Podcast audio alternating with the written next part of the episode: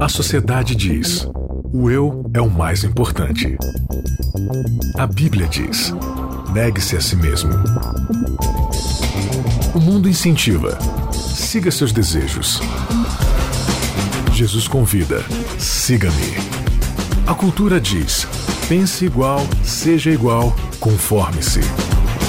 O cristianismo diz: não se conforme com os pensamentos deste século. Contra a cultura. O Evangelho clama pelo diferente. 3, 2, 1, gravando. Começando mais um Contra a Cultura, chegando aí para você na rádio, no podcast, no Spotify, no YouTube, em qualquer lugar que você esteja conectado. O Contra a Cultura tá chegando para você, o Evangelho clamando pelo diferente. E a gente está começando mais uma temporada, mais três episódios aí fresquinhos para você. Dessa vez com o título Como então viveremos? A gente vai falar sobre como as nossas escolhas, as nossas decisões, os nossos relacionamentos influenciam na forma como a gente vive e, claro, tudo isso sobre a luz, sobre o conselho do Evangelho, da Bíblia e do Espírito Santo, né? Eu tô aqui com Maiara Costa só. mais uma e vez. Aí, e aí, Maiara, tudo tô bem? Tô bem, você? Eu tô bem, graças a Deus. Eu estou numa nova, digamos assim, temporada da minha vida, sabe? Eu Uma nova vendo. estação da minha vida. Tá tudo é, mudando Mudou muita aí. coisa. Depois de várias viagens por aí, eu dei uma estabelecida, ainda tô bastante improvisado aqui. Mas a gente chega nessa nova etapa da vida aí para trazer mais conteúdo pra galera, né? Graças a Deus. Estamos Você tá aí. empolgado com essa lição aí? Eu tô, assim, ela é legal. Tá? Não, a, a temática é, É, é. boa. Assim, dá pra extrair Que muitas bom. coisas boas. Assim, pra quem saiu de uma lição como Apocalipse e entrar agora uma numa depressão, nessa, né? que é mais temática, a gente fica mais deprimido, né? Mas vai ser, uma, Sim. vai ser uma temporada muito boa, porque vai tratar de um assunto que é muito sério, que é muito relevante, que vai falar sobre as famílias, né, os relacionamentos, Uhum. e isso é importante também. Não, com certeza. É, a gente, igual você falou aí, né? A gente sai de um tema espetacular, assim, expositivo, né? Onde a gente ia seguindo aí um raciocínio bíblico. E agora a gente vai ter que ser um pouco mais pescador, assim, né? A gente vai ter que achar ali as, as pérolas que a gente pode trabalhar ali para poder encontrar grandes lições para nossa vida, como sempre. O guia de estudo dessa, dessa temporada se chama As estações, da família. Isso. Estações da Família, exatamente. E o título do, da primeira lição, né? Qual que é? É os ciclos, da vida, é isso? os ciclos da vida, né? Conforme o guia de, de estudos, é os ciclos da vida. Os ciclos da vida. Então, como é que a gente pode nomear esse nosso episódio, já que a gente vai falar sobre as estações da vida? Que tal La La Land, cantando as estações? Essa aí é legal. Você assistiu La. La Land? Você sabe que eu não assisti ainda? Não assistiu? Cara, eu tenho que assistir. Olha, eu não sou um dos maiores fãs assim de, de musicais, mas eu até que gosto, né? E La La Land é um filme musical, mas é interessante que o roteiro dele é dividido nas quatro estações. E até porque Ah. essa ideia, do- essa ideia do título, né? Cantando as estações. Legal. E aí ele vai mostrando como é que nas fases da vida da pessoa você tem inverno, verão, primavera, outono, de acordo com o que vai acontecendo na vida né, do- dos protagonistas ali. Então ele, ele faz meio que uma adaptação psicológica da, da estação natural, né? Então o inverno é aquela parte né, mais sombria da vida da pessoa, mais fria, onde tem mais dificuldades. Primavera, O- o- aquela, aquela empolgação toda, aquelas cores, O né? outono naquela fase de transição. Isso, isso. E o verão é quando você tá com tudo, né? É. quando você, você tem que pegar mesmo pra mandar ver, porque é o tempo onde sua energia tá mais ali desenvolvida e tudo mais. Mas você sabe que é, muitas vezes é assim na nossa vida, né? Muitas vezes não, amigo. Na nossa vida, é desde que nós mudamos um pouco, desde que a nossa configuração de vida foi mudada por causa de uns intercursos aí, que aconteceu lá no comecinho de tudo, né? Uhum. Infelizmente, a nossa vida também entrou num La La Land, né? A nossa vida entrou em ciclos. Tem vezes que a gente tá bem, tem vezes que a gente não tá tão bem, tem momentos que Uhum. nós estamos em transição, tem outros momentos que parece que a gente tá com tudo. E a gente vai perceber que esses ciclos da vida agora fazem parte da nossa existência e por mais que a gente não goste deles, não tem muito o que fazer. Nós temos que aprender a, a viver, eu diria assim, intensamente cada ciclo que chega para nós. Sim, agora você tá falando aí de, de, de um, de um período onde teve uma turbulência. De que período especificamente você tá falando? O, o que, que isso aconteceu aí que afetou a nossa vida de forma tão brusca assim, de que a gente esteja hoje enfrentando efeitos que antes a gente não tinha? Então, tem um texto bíblico aqui em Eclesiastes que eu queria ler. Opa. Ele não é o, o, o verso para memorizar do guia, né? O verso chave, Uhum. enfim. Mas podia ser, porque como se está falando de ciclos da vida, tem um texto aqui que é intrigante, de certa forma, que é o que está em Eclesiastes capítulo 3, verso 11, que diz assim: Tudo Deus fez formoso no seu devido tempo, e também pôs a eternidade no coração do homem, sem que esta possa descobrir as obras que Deus fez desde o princípio até o fim. Então é interessante porque esse texto fala que nós não sabemos, assim, eu posso é, tirar algumas lições desse texto assim, nós não sabemos lidar muito bem com perdas, né? Uhum. Você percebe isso quando o ser humano passa por um processo de luto, por exemplo, como é difícil. Porque nós uhum. não fomos criados, né, para morrer. Não fomos criados para ciclos assim tão passageiros, né? Nós fomos criados por Deus é, para termos uma constância. Constância essa que seria chamada de eternidade ou no contexto humano imortalidade, né? E uhum. dentro dessa imortalidade que o ser humano foi criado para viver, ele teria assim talvez ciclos naturais, né? Porém uhum. constantes, né? Porém constantes. Sim. E esse verso de Eclesiastes fala que dentro do nosso coração permanece esse anseio pela eternidade. E foi Deus quem colocou isso em nós. Então, quando eu falo de é, intercursos no início, é que Deus tinha nos criado com esse objetivo, para vivermos uhum. por toda a eternidade, vivendo os ciclos da vida de uma forma constante, de uma forma natural, e não teríamos assim é, momentos digamos, tristes como nós temos hoje, né? Esses momentos de tristeza são consequência, né? É, é interessante esse verso aí que você leu, porque quando a gente acompanha lá em Gênesis, né, o relato da criação, é, o ciclo narrativo, vai falando de ciclo, né? Os ciclos narrativos ali da, da poesia da criação do mundo sempre encerra cada ciclo de dia com e viu que era muito que era bom. Né? Então era para ser perfe... bom. É, então assim, e a gente percebe dentro da própria estrutura de construção, né, como é que Deus a cada ciclo vai, vai estabelecendo a ordem natural das coisas, colocando o sol para governar o dia, a lua para governar a noite, a própria lua, é impressionante quando você estuda, né, a, a, ciência, como, como ela funciona, como é que ela está diretamente ligada justamente à, à gravidade, às marés, a, a, cada período da Lua ali que você vai enxergando afeta a Terra de um jeito diferente, né? Isso a gente está falando de período pós-pecado, né? Pós-queda. Como é que ainda a natureza ela funciona dentro de um ciclo ali que, que é muito bom, muito perfeito, muito cronometrado. Exato. Então, então você tem não só as estações climáticas, né? Como outubro, inverno, primavera. Eu falei é, outubro. É, Outono, Outono, inverno, primavera e, e, verão, né? Você tem ali os meses com ciclos de média ali de 30, 31 dias e tal. Você tem as semanas estabelecidas ali dentro do, do, do contexto né, de, de, de, de, sete dias ali. Então é, é muito impressionante como é que essa matemática, esse código está inserido dentro da criação.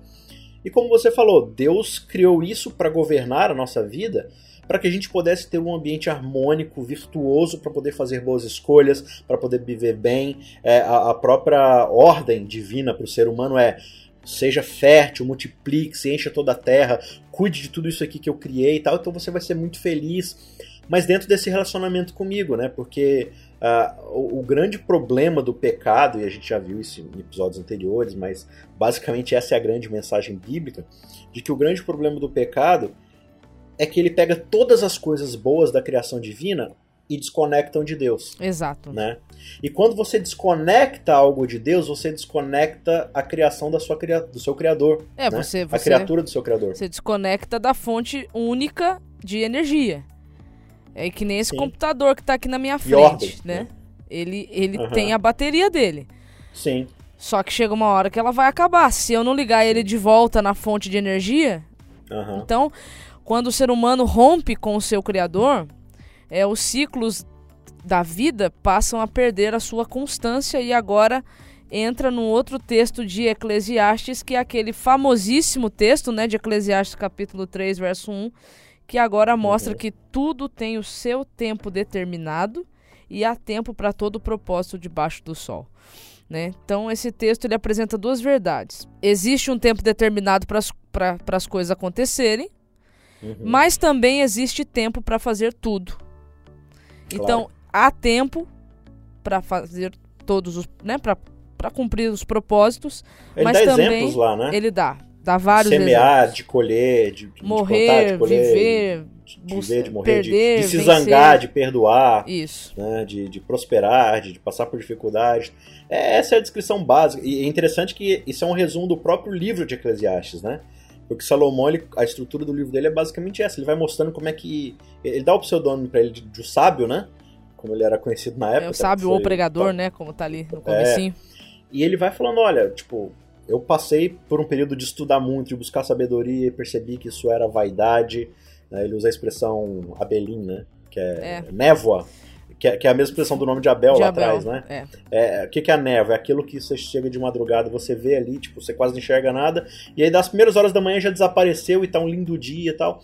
Então ele vai falando que todas as grandes conquistas que a gente tem debaixo do sol, que é uma expressão que ele usa bastante, é. né? Pra falar da Terra, que, né? Da vida aqui na Terra. É, para falar da vida aqui na Terra, tudo. É, é, é, uma expressão que a gente poderia usar do lado de cada Éden, talvez, né? É, do, do lado, lado, de cada. Do lado da, de cada queda, Éden. né? Isso. Tudo isso é vaidade. Mas, ao mesmo tempo, é importante buscar essas coisas. Porque elas faz, fazem parte do, do, propósito do ser humano, da vida do ser humano. Então não há nada de errado em você buscar um bom emprego, uma boa colocação profissional, de você adquirir um bom patrimônio para deixar de legado para seus filhos, para poder contribuir com as pessoas também, é, de você angariar relacionamentos, pessoas, de você buscar uma um, um estudo, adquirir sabedoria, é, de você sentir prazer nas coisas, né? de você Exatamente. usufruir da boa criação de Deus, das grandes coisas que o ser humano é capaz de fazer, porque Deus deu essa capacidade para o ser humano. Só que ele fala que todas as vezes que a gente coloca isso no lugar de Deus e encontra nessas coisas a nossa plenitude. É perda de tempo. O que, que vai acontecer com o ciclo dessa coisa? Vai passar. Vai passar. É, é. em resumo, é o, o que o capítulo 3 mostra ali, pelo menos nos seus oito primeiros versos, é aquela famosa canção popular brasileira, né? Que tudo uhum. passa, tudo passará. Nada fica, e nada tudo ficará. passa, né? é. É isso mesmo. E, e quando essas coisas passam, é, às vezes a gente construiu a nossa vida toda em redor daquele ciclo, né? A gente colocou toda a nossa esperança toda a nossa fidelidade naquilo que a Bíblia vai chamar de idolatria, né? É, Quando isso. você coloca to, to, Quando você deposita todas sua as suas fichas, né? Em determinada coisa. Sim. É, dá um all-in, né? Como se diz na linguagem do, dos jogos. E, e, você fez uma aposta que, na verdade, ela é incompleta, porque Deus já falou, olha, é, fora de mim você não vai encontrar plenitude, né? É, você só tá pleno debaixo da minha bênção, né? E, e, o grande erro, de, de novo eu falo, né? o grande erro, o grande problema do pecado é quando o ser humano tenta desvincular as coisas de Deus. E aí ele fala assim: não, eu, eu, eu entendi que eu tenho capacidade de viver esses ciclos da minha vida por conta própria. Né? E aí você tem, por exemplo, o caso de Jó. É um, é um grande evento é um na história exemplo. bíblica, né? Mostrando como é que os ciclos mudam de uma hora para outra. E, claro que ele tem mesmo. todo um propósito do grande conflito é, acontecendo, né? É ele bom, é uma parábola viva, né? Mas é bom a gente olhar pro, pro contexto de Jó e tentar se enxergar nele, porque querendo ou não, todos nós fazemos parte do, do grande conflito. Claro. Né? É, a gente acha que está coadjuvante na história, mas na verdade não estamos coadjuvantes, né? É, desde que nós recebemos e aceitamos Jesus, nós passamos a, a ser portadores do seu nome. Como portadores do seu nome, é, meio que somos protagonistas dessa história junto com Cristo. Né? Uhum. Então, o mesmo que estava em jogo para Jó e para Cristo, no caso, né, naquele contexto, está é, em jogo para nós também. Claro, claro. É, e ali, o que, que acontece com Jó? Jó está vivendo uma vida próspera, fértil, né? E, e ele não deixa, em momento algum, de mostrar claramente que isso é obra da mão de Deus, de que ele é muito abençoado, por isso ele é muito fiel a Deus. O texto começa falando isso, né? De que ele todo dia faz sacrifício, ele agradece a Deus, ele pede, intercede pelos seus filhos e tudo mais. E ele é um homem extremamente próspero pela bênção de Deus. E de uma hora para outra, o que, que acontece? Ele tudo perde, desaparece. Ele perde realmente tudo. Tudo. Não, literalmente tudo, assim. Até sua esposa ainda fica com ele mais um tempo, até ela falar: ah, quer saber? Você tá louco já, porque você não amaldiçoou esse Deus. Né? Agora, é interessante que Jó perdendo tudo, ou seja, ele passa do ciclo, digamos assim, da primavera e do verão e vai para um tenebroso inverno. É, ele, ele, nem passa né? pelo outono, né? Não, ele vai é... direto pro inverno, o outono veio depois. Cai de uma vez, você tá lá deitado na beira da piscina tomando lá um, um drinkzinho de guarda-chuvinha lá, de repente fecha, cai um temporal e a água já vai caindo. Enquanto ela tá caindo chuva do céu, ela já vai virando neve caindo na sua cara. E já pega uma pneumonia e cai duro no chão, todo Mas é... é muito bom mencionar Jó nessa questão dos ciclos da vida. Eu, o guia de estudos vai também falar um pouco sobre ele, não somente sobre ele, até poderia ter sido só sobre ele, né? Porque Uhum. é, seria um ótimo exemplo mesmo de, de como você lidar com os ciclos, né? Como é que você Sim. lida? E assim, a gente percebe que o tudo que Jó tinha, na verdade, não estavam nas coisas, nem, nem nos próprios filhos, nem nos servos, nem na riqueza. O tudo de Jó era Deus mesmo. É aquela frase, Uhum. aquele jargão de Facebook, né? É, o diabo tentou tirar tudo de Jó, mas o que o diabo não sabia é que o tudo dele era Deus e Deus ele não pôde tirar.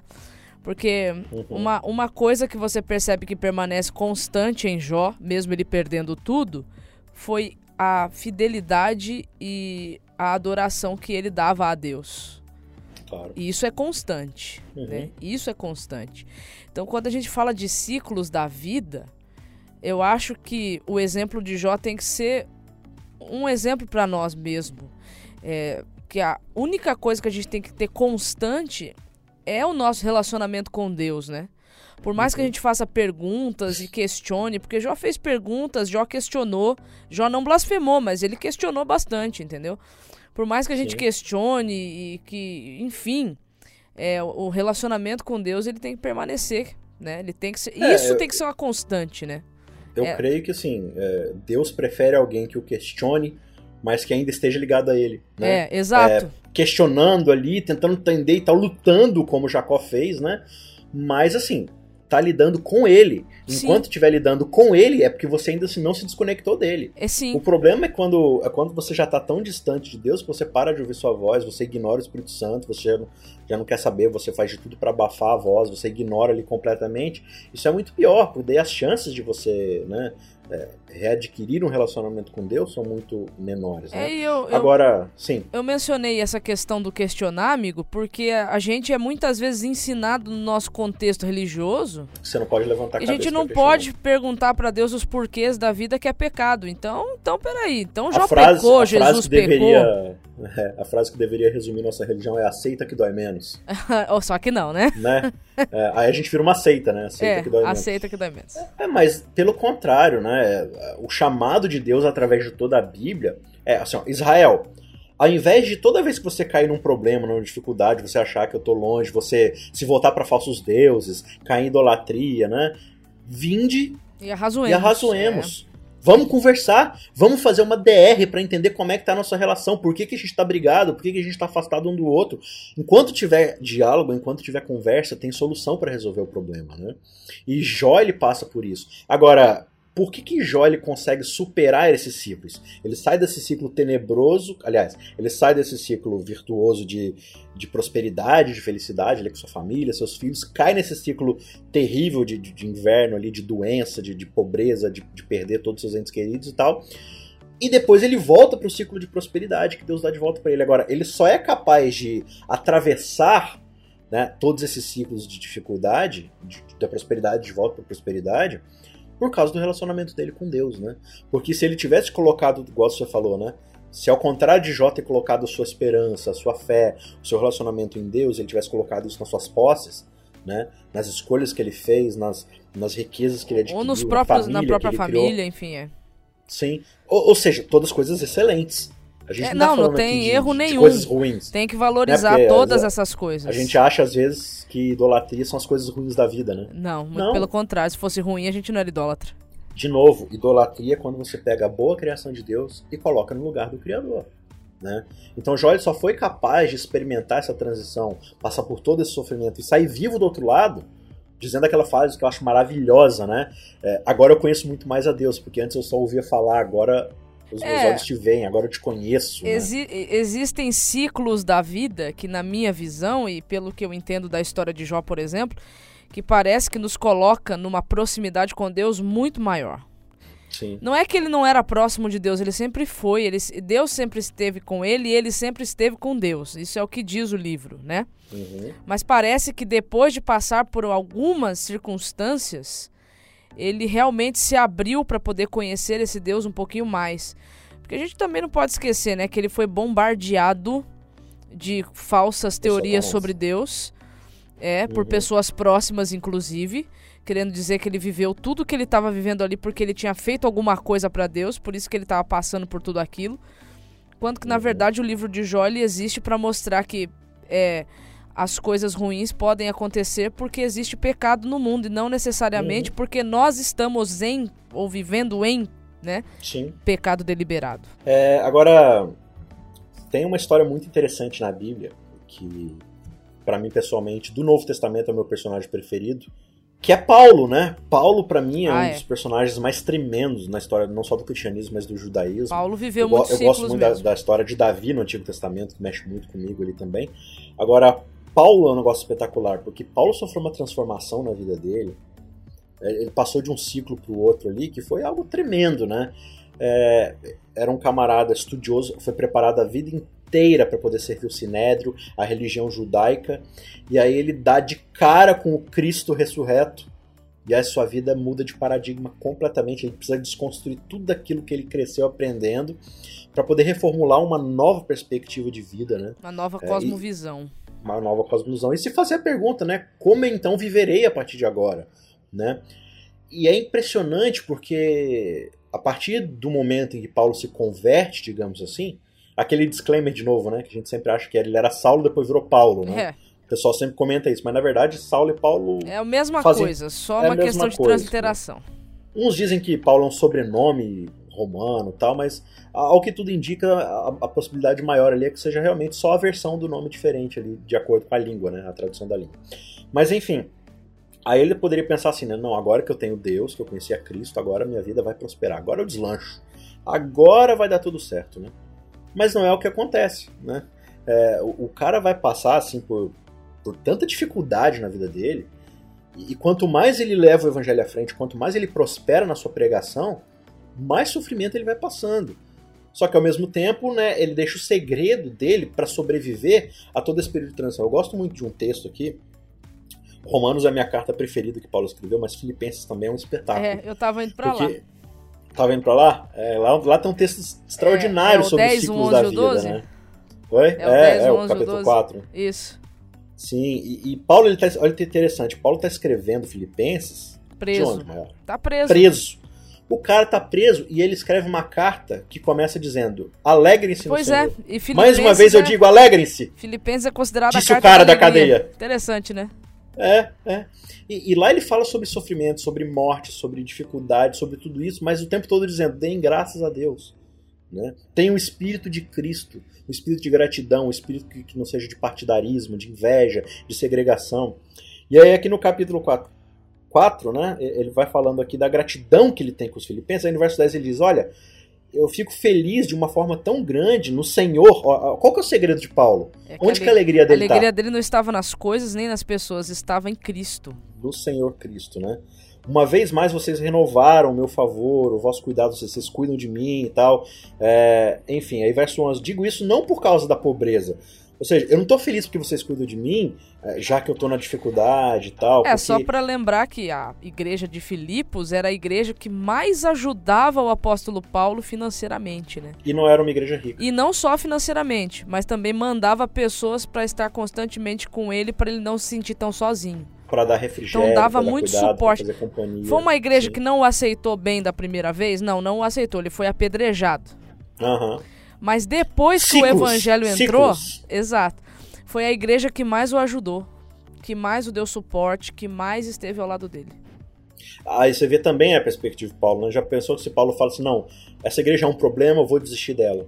Mas ele também passou pelo ciclo daquela igreja de amadurecimento, que é até interessante isso daí, né? Antes da gente entrar de volta no texto, eu até lembrei aqui que você tem textos do próprio Paulo falando, olha, quando eu era menino eu fazia coisas de menino, né? Agora que eu sou adulto, sou velho, faço coisas de adulto e tal. Tem outro texto dele também de, de 1 Coríntios 2, onde ele fala ali de do homem natural, do homem carnal, e, e aí no capítulo 13 ele fala assim, olha, eu queria dar alimento sólido para vocês, mas vocês são muito imaturos, então eu preciso dar papinha para vocês, preciso dar, né, alimento ali que não seja sólido. O que, que ele está falando ali nesses dois trechos, né? De que também o ser humano passa por experiência de amadurecimento, né? A gente muitas vezes não está disposto a deixar o nosso irmão que acabou de entrar na igreja, ou mesmo que já está muito tempo na igreja, mas às vezes a gente não percebe o ciclo dele de amadurecimento. Às vezes ele é um jovem, assim, uma criança na fé. Até porque a Bíblia fala de, de do, do, cristianismo como um novo nascimento, né? Exatamente. Então, então você está nascendo de novo, você é um bebê. Então tem todo o e processo. Aí você precisa passar pelo processo, pelo ciclo de amadurecimento, de crescimento, de desenvolvimento. Claro, quando você fica preso eternamente na, na imaturidade, é um problema. Mas Paulo enxergou na igreja de Filipe imaturidade.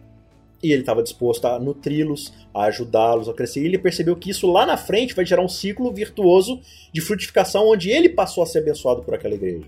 Mas voltando aqui para o texto, né? No verso 11 ele diz exatamente isso. Ele fala: Olha, eu não, eu não tô falando que eu sinto grato para vocês, assim, porque, nossa, tá muito difícil na minha vida, eu não consigo mais e vocês me ajudaram. Pelo contrário, ele diz assim: ó, porque eu aprendi a viver contente em qualquer situação. Em qualquer ciclo da minha vida, eu aprendi a ser feliz a estar contente. É impressionante que a, a, expressão contente vem de contentamento, né? Exato. Não é significa estar é, tá felizão. Que é a assim, mesma... Nossa, que maravilha, estou sofrendo. Que é o né? verdadeiro sentido do fruto do espírito que a gente chama de alegria. Exatamente. Alegria, é... na verdade, é o, é o contentamento.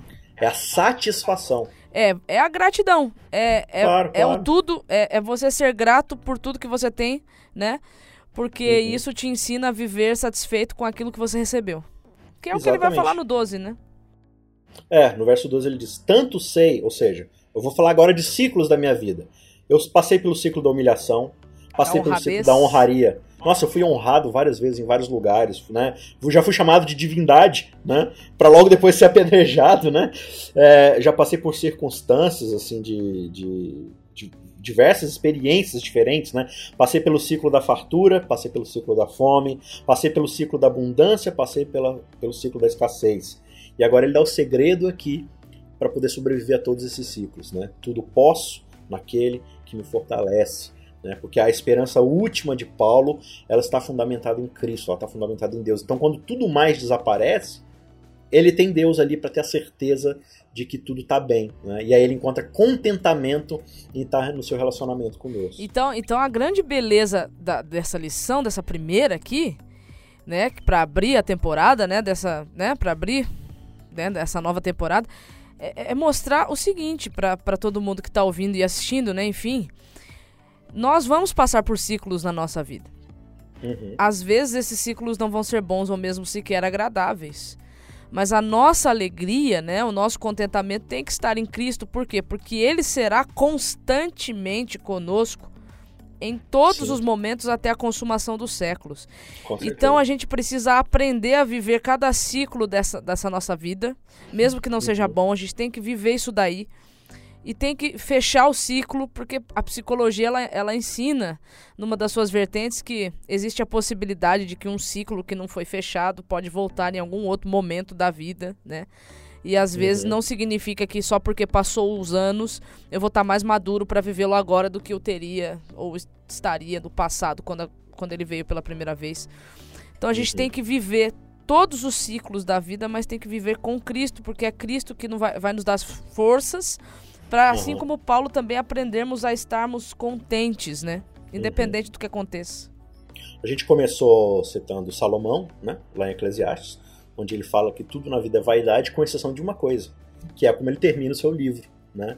Ele diz: Olha, de tudo que eu experimentei, de todos os ciclos que eu passei na minha vida, tudo aquilo que eu vivi, eu cheguei a uma conclusão só: tema a Deus e guarde os seus mandamentos, porque isso é o dever do homem. Ou seja, esteja envolvido num relacionamento de respeito, de profundo reconhecimento de quem Deus é e obedeça a sua vontade, porque obedecendo a sua vontade, claro, isso não é garantia de que nessa terra tudo vai ser perfeito. Mas quando a gente está se relacionando com Deus e no profundo amor e respeito com Ele, profunda glória ao nome dele, a gente vai poder sobreviver a essas fases da nossa vida e vai sair muito mais forte. A mensagem de Filipenses que Paulo dá é: olha, o sofrimento na vida do ser humano custa muito caro para o ser humano. Não gaste isso com coisas inúteis, como blasfemar o nome de Deus, se afastar dele. Gaste isso para amadurecer, para crescer. E assim como Jó sai do outro lado muito mais forte, dizendo: olha, na bonança e tudo, eu tinha ouvido falar de Deus. Mas agora mas foi conheço, no sofrimento né? que eu conheci de verdade, né? Aí Sim. a gente fica com a esperança de que tudo é passageiro, tudo passa. Claro. Né? Os ciclos vão mudando. Menos o Senhor, Criador de todas Menos as coisas. Menos o Senhor, né? exato. Então, que a gente possa na nossa vida, de fato, conhecer verdadeiramente a Deus para poder experimentar cada ciclo da nossa vida de forma plena. Maiara, é isso aí. Obrigado pelo bate-papo aí. Show. Foi muito bom. A gente se vê na próxima semana com o segundo tema. Espero que você tenha aproveitado aí. E de novo a gente avisa que estamos no YouTube, estamos no Spotify. Spotify, muita gente reclamou que não estava funcionando, voltou a funcionar. Voltamos. A gente conversou lá com o pessoal lá do, do Spotify, eles consertaram o que estava dando problema lá e está funcionando de novo. Podem ir lá que tá, tá belezinha, tá bom, gente?